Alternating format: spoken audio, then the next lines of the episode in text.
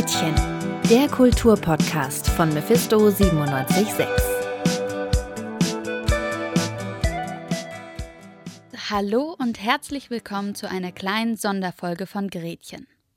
Heute soll es einmal nicht um eine ganz bestimmte Frage gehen, Nein, heute wollen wir uns drei sehr unterschiedlichen Themen widmen. Denn diese Folge steht unter dem Titel Diversität im Journalismus. Ich habe mir zusammen mit anderen Studierenden mal vorgenommen, unsere bisherige journalistische Arbeit zu hinterfragen. Wir wollten Perspektiven wechseln. Wir wollten uns fragen, welche Rolle unsere Herkunft, unsere Identität oder Sexualität bei unserer Arbeit spielt. Wir haben darüber diskutiert, wie der Journalismus in Deutschland diverser werden kann. Herausgekommen sind fünf Beiträge, in denen wir versuchen, transparenter und reflektierter Themen anzugehen. Themen, die zu selten angesprochen werden. Themen, die uns selber aus der Comfort Zone gezwungen haben. Zwei Podcast-Folgen sind aus diesem Projekt bereits entstanden. Das Feature Mann tanzt und ein langes Interview übers Dolmetschen könnt ihr hier auf unserem Feed einfach nachhören. Jetzt soll es aber um toxische Fans, queeres Feiern und Voging gehen. Den Anfang machen Hanan und Julia, die sich einem Thema der kulturellen Aneignung widmen. Kulturelle Aneignung, so heißt es, wenn weiße Menschen die Kulturleistung von POCs, People of Color, kopieren oder von ihnen profitieren. Auf diese Form der Diskriminierung haben POCs immer wieder aufmerksam gemacht mit Erfolg. Kulturelle Aneignung ist mittlerweile auch einigen weißen Menschen ein Begriff. Neben Dreadlocks und Hip-Hop steht ein immer populär werdenderer Tanzstil im Mittelpunkt der Diskussion. Ich spreche vom Voging. Der Tanzstil stammt eigentlich von queeren, schwarzen und Latinx-Personen aus den USA. Aber was passiert, wenn plötzlich auch weiße Menschen vogen? Und dürfen sie das überhaupt? Genau das fragen sich Julia und Hanan in ihrem Beitrag. Wir wollen Vogen. Doch dürfen wir das überhaupt? Ein Beitrag mit mir, Julia? Und mir, Hanan. Also an Tanzlehrerinnen denke, die, die, ich auch kenne, die machen dann Voguing und die erzählen gar nicht, was das eigentlich ist und was Ballroom bedeutet. Und die verbreiten dann quasi die Kultur falsch. In der Diskussion um kulturelle Aneignung kommt immer wieder ein Thema auf den Tisch. Voging. Ein Tanzstil, dessen Bewegungen von Modelposen inspiriert sind. Was viele Menschen nicht wissen, seinen Ursprung hatte Voging bereits in den 60er Jahren in Harlem, New York. Dort schufen sich queere Schwarze und Latinx-Personen einen Raum, um sich das zu nehmen, wofür sie von der Gesellschaft ausgegrenzt wurden. Die sogenannten Balls waren geboren.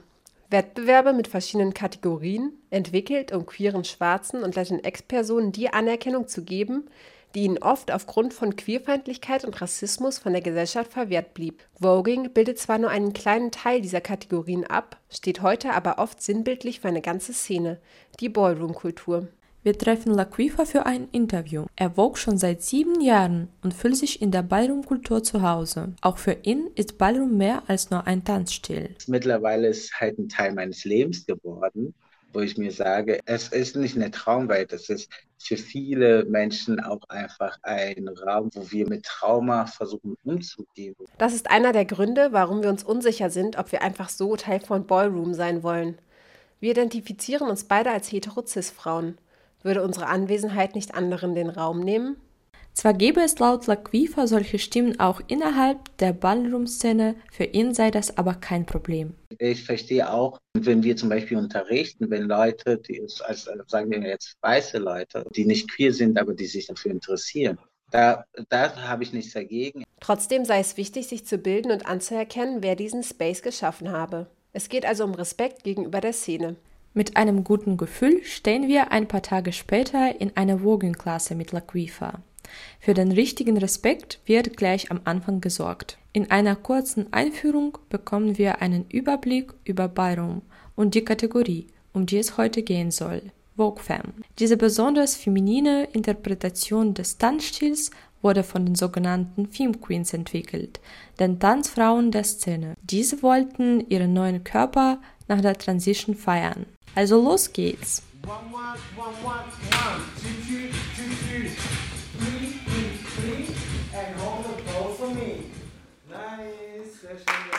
Nach eineinhalb Stunden Training sitzen wir schwer atmend auf dem Boden und massieren unsere Waden. Was im Internet so einfach aussieht, fordert in der Realität einiges an Kondition, Gleichgewicht, Eleganz und Kraft. Voging ist ein ernstzunehmender Sport. Solche Klassen funktionieren auch, weil Ballroom den Sprung in die Populärkultur geschafft hat. Große Popstars wie Madonna oder Ariana Grande machten die Kultur weltweit bekannt, ohne dabei jedoch zu kennzeichnen, woher diese Kulturleistungen ursprünglich kamen. Die wahren Pionierinnen, wie die schwarze Transfrau Crystal LaBeija, erhielten so kaum Anerkennung.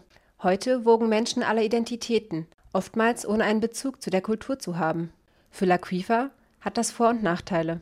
Also es hat zwei Seiten. Natürlich ist es ein bisschen schwerer für Leute, die halt das jahrelang schon machen, die aber BIPOC sind. Und dann kommen halt weiße TänzerInnen, äh, die halt gut tanzen können und dann machen sie Move im Voging und kriegen dann einen Job. Auf der anderen Seite würden auch die Menschen der Ballroom-Kultur davon profitieren, denn je populärer die Kultur werde, desto mehr Geld ließe sich damit verdienen. Trotzdem profitieren immer wieder die Menschen von Ballroom, die sich nicht in der Szene verorten. Das hat auch etwas mit strukturellem Rassismus und Queerfeindlichkeit zu tun. Die Frage nach Zugänglichkeit beschäftigt uns weiter. Deshalb treffen wir uns mit Philipp und Rahel. Beide identifizieren sich als Teil der Ballroom-Kultur und organisieren gemeinsam mit Laquifa das in Leipzig stattfindende True Colors Festival, das sich mit Fragen queerer Identität beschäftigt.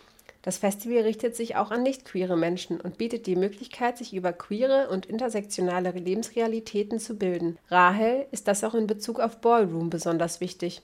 So ein Minimum ist halt auf jeden Fall, sich einerseits mit der Geschichte des Ballroom ähm, zu beschäftigen, aber gleichzeitig auch mit eben Lebensrealitäten von schwarzen Menschen, von, von People of Color, queeren Menschen. Die politische Dimension von Ballroom ist auch für Philipp unumgänglich. Diese Moves haben halt, die sind nicht einfach so entstanden und ähm, deswegen glaube ich, kann man sich nicht diese Moves aneignen und dem eigentlichen Kampf dahinter nicht anschließen. Weil das aber immer wieder passiert, gibt es Räume wie das Projekt Future V, zu dem auch Rahel gehört. Das Projekt wurde 2019 von Laquifa in Leipzig etabliert und ist exklusiv für queer-BIPOC-Personen, die sich für Ballroom interessieren. Für Rahel ist das Projekt ein Raum, in dem sie freier sprechen und tanzen kann, eben weil ihre Umgebung ihrer Lebensrealität nahesteht und sie so besser verstehen kann. Durch solche Räume, aber auch durch Menschen, die bereit sind, sich mit Ballroom auseinanderzusetzen und die eigene Rolle darin zu reflektieren, wird die emanzipatorische Idee der Kultur schließlich aufrechterhalten.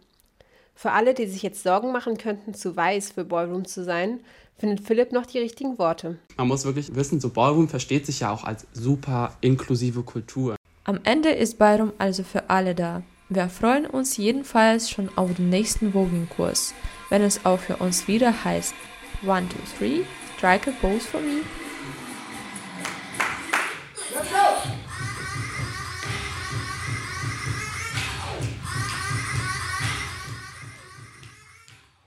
Wer von euch jetzt Lust bekommen hat, mit Ballroom anzufangen, sollte sich aber auf jeden Fall nochmal informieren und über diesen Beitrag hinaus auseinandersetzen mit der Ballroom-Kultur und den Lebensperspektiven von queeren, schwarzen und Latinx-Personen. Vom Voging kommen wir jetzt aber zu einem ganz anderen Thema, und zwar zur Fankultur. Also ich würde schon sagen, dass ich von manchen Dingen wirklich Fan bin. Ich, ich bin Fan von guter Pasta oder Wes Anderson-Filmen, aber ich würde jetzt nicht sagen, dass Pasta und Filme mein Leben prägend beeinflussen. Bei meinen beiden Kollegen Tim und Simon sieht das etwas anders aus. Der eine ist großer Fußball-Fan und der andere fanater Star Wars-Liebhaber. Die beiden haben sich in ihrem Beitrag mit Leuten auseinandergesetzt, die Teil von toxischer Fankultur sind. Aber was toxische Fankultur überhaupt ist und wo das Problem daran liegt, das hört ihr jetzt. Der Regen prasselt auf die Fensterscheibe einer Leipziger Wohnung. Es ist ein unscheinbarer Tag in einem enttäuschenden Frühling. Eigentlich wollten die Freunde Tim und Simon rausgehen und Corona-konform spazieren, doch das Wetter war da mal wieder anderer Meinung. Die Frage ist jetzt nur, wie lange kann das gut gehen, so eingesperrt in der Wohnung? Ich meine, wenn der selbsterklärte Fußballfreak Tim und der Vollblutnerd Simon so lange in einem Raum sitzen, da könnte man doch fast meinen, dass da eine Diskussion in der Luft liegt. Du sag mal aus reinem Mangel an Gesprächsthemen. Kannst du mir mal erklären, warum auf Schalke letztens Fans ihre eigenen Spieler gejagt haben? Jo, das hing alles mit dem Abstieg zusammen. Der hatte sich ja in der Saison schon angedeutet. Aber nach dem Spiel, das den Abstieg dann besiegelt hat, haben sich einfach mehrere hundert Schalke-Fans im Stadion versammelt und wollten ihre Spieler einfach mal zur Rede stellen. Zur Rede stellen? Nach dem, was ich mitbekommen habe, wollten sie die Spieler auch schlagen. Sind das denn noch Fans? Ich meine, was soll sowas? Ja, das ist eine ganz gute Frage. Also Fans von Schalke waren das auf jeden Fall, aber vor allem Fans, die eben maßlos enttäuscht und sauer über den Abstieg sind. So sauer, dass sie ihre Wut an den Spielern auslassen wollen und praktisch Schuldige suchen. Man muss auch sagen, dass es bei Schalke eigentlich immer eine relativ enge Beziehung zwischen Fans und Spielern gibt. Und deswegen sind die Spieler auch dorthin gefahren, einfach um nicht vor ihren Fans wegzulaufen. So viel Hass von den eigenen Fans, ne? Das gibt's auch irgendwie nur im Fußball, oder? Ach, das ist doch bei deinen Filmen und Franchisen ganz genau das gleiche. Na, was soll das jetzt heißen? Na, du kannst mir jetzt nicht erzählen, dass es da keinen toxischen Hate innerhalb von Fangemeinschaften gibt. Ja, ich weiß, worauf du anspielst und ja, die Sache mit der Star Wars Fanboys ist äh, ziemlich finster, teilweise. Für alle, die nicht wissen, wovon die beiden sprechen, hier eine kurze Erklärung. Nach der Veröffentlichung von Star Wars, die letzten Jedi, waren viele Fans mehr als wütend. Ein großer Teil des Hasses traf den unbeliebten Charakter der Rose, gespielt von Kelly Mary Tran. Die Kritik an dem von ihr gespielten Charakter schwang schnell über zu Beleidigungen ihrer Weiblichkeit oder ihrer asiatisch-amerikanischen Herkunft. Ja, das war übel. Ich meine, die Beleidigungen wurden so schlimm, dass sie ihre Social-Media-Accounts löschen musste. Wegen einem Charakter, den sie einfach nur gespielt hat. Ein Job, mehr nicht. Ich meine, toxische Fankultur gibt's immer. Aber denkst du nicht, dass es ein kleiner lauter Teil ist vielleicht? Sowohl im Film als auch im Fußball? Ehrlich gesagt wäre ich mir da gar nicht mehr so sicher. Ich glaube, es ist schon ein gesellschaftliches Problem geworden. Und einen ganz großen Anteil an der Entwicklung hat auf jeden Fall das Internet. Ja, die Frage ist dann ja irgendwann, wo toxische Fankultur anfängt und wo da generell die Grenze ist. Wenn du eine Schauspielerin oder eine Spielerin wegen einem schlechten Spiel online bedrohst oder ob du dich in deinem Freundeskreis regelmäßig über den Sport oder das Franchise aufregst. Ja, ich meine, Kritik ist ja sowohl im Film als auch im Fußball erlaubt und auch erwünscht. Also, das macht ja irgendwie auch das Fansein aus. Es geht einfach viel um Emotionen. Aber ob man jetzt krasse Kritik an den neuen Star Wars-Filmen äußert oder SchauspielerInnen persönlich bedroht, da ist einfach noch ein Unterschied. Und so verstrickten sich Tim und Simon wieder einmal in einer pseudo-intellektuellen Diskussion darüber, was Fansein eigentlich bedeutet. Und gegen jede Erwartung hatten sie tatsächlich einen Geistesblitz. Wie wäre es denn, wenn man wirklich einmal mit Menschen redet, die Erfahrung mit toxischer Fankultur haben? Also schnappten sie sich ihre Mikrofone und machten sich an die Arbeit. Und deswegen sprachen wir mit Lena Pauls, einer Nationaltorhüterin und Torhüterin bei Werder Bremen. Also bisher bei mir war es rein sportlich, aber da dann auch Richtung, ja, ich hoffe, euch werden die Beine gebrochen und ihr könnt nie wieder Fußball spielen. Also erstmal ist man geschockt, wenn man so eine Nachricht liest, weil man damit ja gar nicht rechnet und dann kriegst du eine Privatnachricht und in der steht sowas drin, dann muss man das gefühlt erstmal dreimal lesen, weil man es gar nicht so wirklich realisiert. Und Gott sei Dank konnte ich es halt dann auch schon relativ schnell wegstecken, aber es geht nicht spurlos an einem vorbei. Anonymität ist da halt ein Riesenstichwort, weil ich glaube nicht, dass so was mir jemand einfach ins Gesicht sagen würde. Und da ist natürlich die Hemmschwelle, irgendwie mal einen dummen Kommentar oder eine dumme Nachricht aus Lust zu schreiben, ja, ist viel schneller überschritten, wenn man sich nicht zeigen muss. Und wie gesagt, es ist innerhalb von zwei Minuten geschrieben, aber hat bei dem Betroffenen, was weiß ich, wie lange Auswirkungen. Also. Und außerdem haben wir noch mit dem Sportjournalisten Arndt Zeigler über das Thema gesprochen. Er ist Autor, Moderator und Stadionsprecher bei Werder Bremen. Ich glaube, es ist, ist, schon ein zunehmendes Problem und vor allen Dingen ist es auch, auch kein Problem, was äh, sich auf Fankultur äh, konzentriert, sondern es ist ein gesellschaftliches Problem. Wenn man sich so anguckt, wie tatsächlich in, in, Foren oder sozialen Medien die Leute funktionieren, dann ist es ganz anders. Dann ist das viel hemmungsloser, als es noch vor zehn Jahren gewesen wäre. Und es ist eben auch auf Fußball bezogen. Also wenn du dir Fußball anguckst, wie Fußball mittlerweile funktioniert, dann ist das schon eine sehr toxische Angelegenheit geworden. Und das Internet verleiht dir die Illusion, du kannst sofort deinen Wut rauslassen, du kannst sofort äh, Leuten was entgegenknallen und äh, es kostet dich auch keinen Aufwand. Du kannst ja Spieler haben, die du nicht gut findest. So funktioniert Fußball. Du kannst Spieler haben, wo du der Meinung bist, die, die möchte ich lieber weniger auf dem Platz sehen. Aber wenn du dann anfängst, einen rauszucken, um, um den wirklich so als, als, wirklich als Feindbild dir auszusuchen in deiner eigenen Mannschaft, dann finde ich, dann hast du dein Fansein irgendwie falsch verstanden. Weil du kannst zwar Kritik üben, du solltest sie aber nicht so üben, dass du dem Trainer es schwer machst, einen Spieler noch aufzustellen. Es ist tatsächlich so, dass ich glaube, man muss dieses Korrektiv immer irgendwie im Kopf haben, dass man immer denkt, wo hört Fan typisches einen Spieler ablehnen, weil ich der Meinung bin, der ist nicht gut auf und wo fängt es an, rassistisch oder homophob oder was weiß ich zu werden. Es gibt dann immer so diese Diskussionen, ja, aber ich muss doch Kritik äußern dürfen. Und da musst du dann immer sagen, ja, das darfst du aber eben nicht mit sowas verwechseln. Also da muss, da muss es einfach noch einen Unterschied geben. Äh, eigentlich muss es so sein, dass du als Fangruppierung, dass du dich nicht nur als Protestbewegung siehst, sondern eben auch Dinge vorlebst. Dass du in der Fankultur Dinge vorlebst und dass du meinetwegen den Leuten klar machst, wenn ihr der Meinung seid, ihr könnt was extrem Negatives in unsere Mannschaft oder unseren Sport reintragen, seid euch sicher, dass ihr nicht die Mehrheit seid, sondern ihr seid nur ein Teil einer, einer Gruppe des, des Stadions und es gibt andere Gruppen, die stellen sich euch entgegen und die sagen, Leute, wir finden Diffamierung nicht okay, wir finden Homophobie nicht okay, wir finden Hass nicht okay und wir nehmen das vor. Vom toxischen Fan geht es jetzt aber zum Feiern.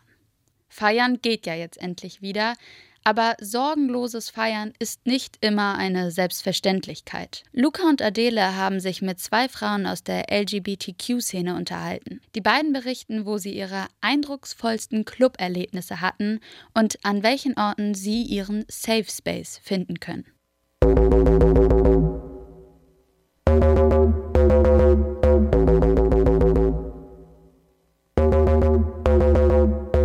Clubs und Diskotheken gelten in Deutschland mittlerweile offiziell als Kultur. Für viele Menschen sind Clubs weitaus mehr als nur ein Ort, an dem laute Musik läuft und man sich an der Bar Twinks bestellen kann.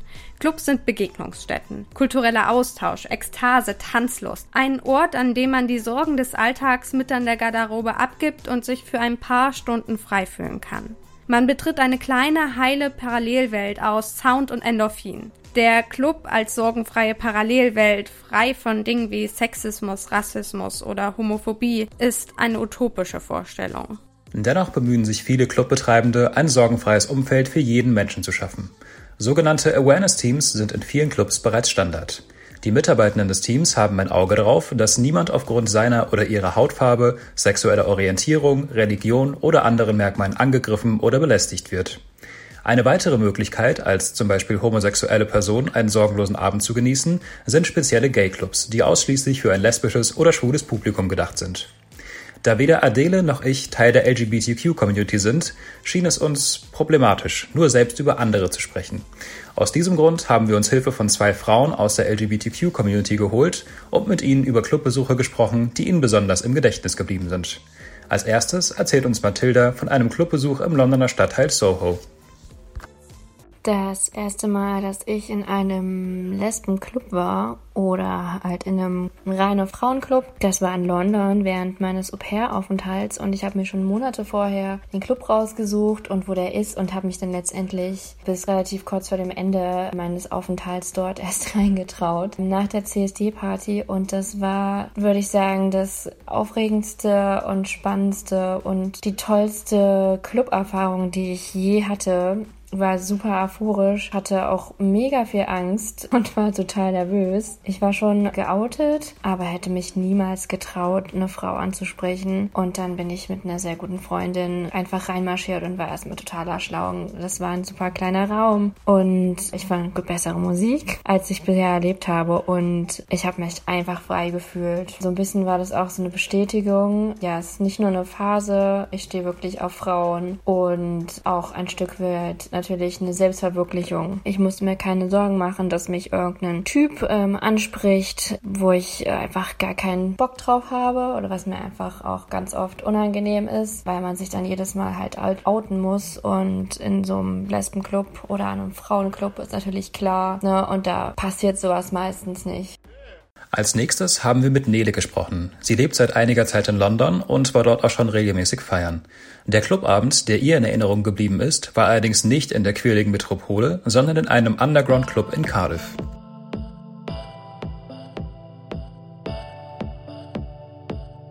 Das letzte Mal war ich so richtig feiern Anfang 2020. Das war kurz bevor Covid nach England gekommen ist. Mein Freund und ich kommen eigentlich aus London, sind dann aber für ein Wochenende nach Cardiff gefahren, nach Wales, hauptsächlich zum Sightseeing, nicht wirklich um zu feiern, aber wollten es trotzdem einen Abend lang zumindest ausprobieren. Wir haben echt nicht viel erwartet, einfach weil wir aus London kommen und Cardiff so viel kleiner ist. Wir sind dann um zwei Uhr nachts noch raus und haben nach einem Club gesucht, haben dann auch einen relativ vollen Underground-Club gefunden, der auch sehr LGBTQ-freundlich war, was mich total gefreut hat, weil ich selber Teil der LGBTQ-Community bin und mich mit, mich mit den Leuten einfach wohler fühle, mit denen zu feiern. Wir sind dann rein und auch direkt an die Bar und wollten uns was zu trinken holen und selbst das wurde uns sofort abgenommen von einer Gruppe von Leuten, die einen Geburtstag gefeiert haben. Die haben uns Shots ausgegeben. Später sind die nochmal angekommen mit einer Flasche Champagner und wir haben mit denen zusammen getrunken. Die Leute sind total abgegangen. Man hat sich nicht wie in einem Club gefühlt, sondern eher wie auf einem Konzert mit engen Freunden. Es wurde so viel rumgetanzt, rumgesprungen, laut mitgesungen und den ganzen Abend über wurden eigentlich nur Musikwünsche der Gäste gespielt und die bestanden hauptsächlich aus so 90ern und 2000ern, was total mein Musikgeschmack ist. Und ja, ich kann die ganze Situation einfach nicht anders beschreiben als unvergesslich. Ich hatte mein komplettes Zeitgefühl verloren. Wir sind dann bis Ladenschluss geblieben, was um 6 Uhr morgens oder so war, weil ich einfach so viel Spaß hatte, dass ich gar nicht auf die Zeit geachtet habe. Ich hatte den ganzen Abend, die ganze Nacht über einfach einfach nur so hart viele Glücksgefühle und habe mich so wohl in dieser fremden Stadt gefühlt, nur zwischen fremden Leuten, wie ich sonst noch nie getan habe. Hätte ich irgendwie die Chance, den Abend nochmal zu wiederholen, wäre ich auf jeden Fall sofort dabei.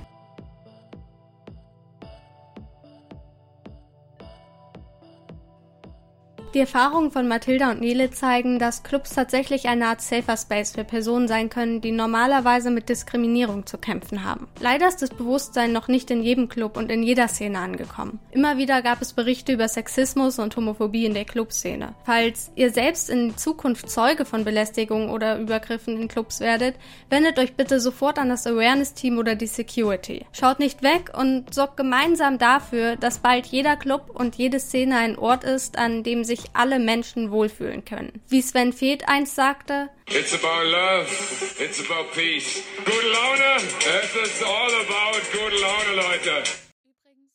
Zu einer guten Party gehört nicht nur ausgewählte Musik und gute Drinks, sondern eben auch eine Awareness-Struktur. Awareness heißt Aufmerksamkeit. Und Aufmerksamkeit sorgt auf einer Party dafür, dass die Feiernden einen sicheren Raum haben, in dem aktiv gegen diskriminierendes Verhalten vorgegangen wird. Aber Awareness ist eben nicht nur beim Feiern wirklich wichtig, sondern eigentlich immer. Und genau diese Awareness braucht es eben auch unbedingt im Journalismus. Die etablierten journalistischen Formate lassen eine Vielzahl von Menschen, Communities, Minderheiten und soziale Bewegungen viel zu selten zu Wort kommen. Ob es in der Besetzung der Redaktionen, der Auswahl der Expertinnen oder der Bebilderung ihrer Beiträge ist. Divers sind die deutschen Medien nicht wirklich und das muss sich ändern. Dabei bringt es doch so viele Vorteile, mal out of the box zu denken und das eigene Handeln zu hinterfragen. Ich meine, Objektivität können wir sowieso nicht beanspruchen. Deshalb können wir als Journalistinnen einfach versuchen, aus ganz vielen diversen subjektiven Sichtweisen eine glaubwürdige Abbildung der Gesellschaft zu schaffen. Das war es mit dieser kleinen Spezialfolge Gretchen. Vielen Dank an die RedakteurInnen Tim Pabletter, Hanan El-Mikdam Laslop, Julia Storozuk, Simon Fink, Adele Krüger und Luca Pschera. Danke an den verantwortlichen RVD der Sendung Vincent Schmidt und die unterstützende Redakteurin Annalena Mankel. Mein Name ist Minou Becker, danke fürs Zuhören und bis zur nächsten Folge von Gerätchen, dem Kulturpodcast von Mephisto 976.